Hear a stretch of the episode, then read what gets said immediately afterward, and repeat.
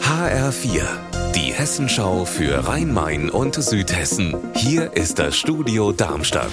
Ich bin Stefan Willert. Guten Tag. Frostfreie Nächte und ein bisschen Regen, das ist genau richtig für Kröten. Da warten die drauf, um im Frühjahr zu ihren Laichgewässern zu wandern. Da wollen sie ihre Eier ablegen. Die sind schon unterwegs, die Kröten. Da werden jetzt oft Zäune aufgebaut und die Kröten abgesammelt an den Straßen, damit sie nicht unter die Autos geraten. Oder man kann auch noch mehr tun. HR-Reporterin Anna Vogel, was denn zum Beispiel? Die Stadt Oberursel hat zum Beispiel entlang der Königsteiner Straße am Maßgrund Weiher Schilder mit Tempo 30 aufgestellt. Das Langsamfahren ist da nicht nur angeordnet, damit man die Kröten nicht überfährt, sondern Kröten können auch sterben, wenn ein zu schnelles Auto dicht an ihnen vorbeifährt. Das liegt am Druck, der dabei entsteht.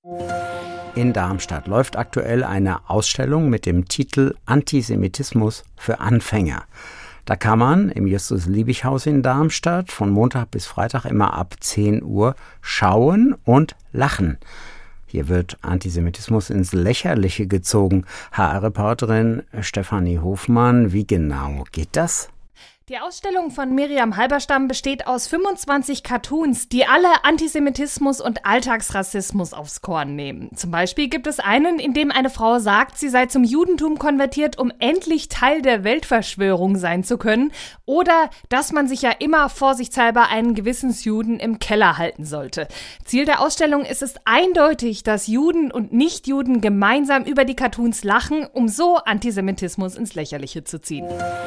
Der Radschnellweg zwischen Darmstadt und Frankfurt ist fast fertig, aber ziemlich genau in der Mitte gibt's ein Problem. HR-Reporter Wolfgang Hetfleisch, wie sieht es aus?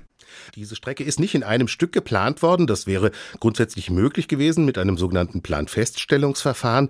Sowas dauert etwa acht bis zehn Jahre.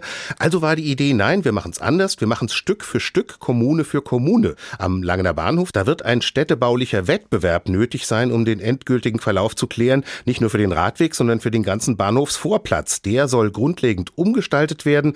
Und bis das dann alles in trockenen Tüchern, sprich tatsächlich gebaut ist, werden noch Jahre vergehen. Unser Wetter in Rhein-Main und Südhessen. Temperatur aktuell in Darmstadt bei 11 Grad. Ihr Wetter und alles, was bei Ihnen passiert, zuverlässig in der Hessenschau für Ihre Region und auf hessenschau.de.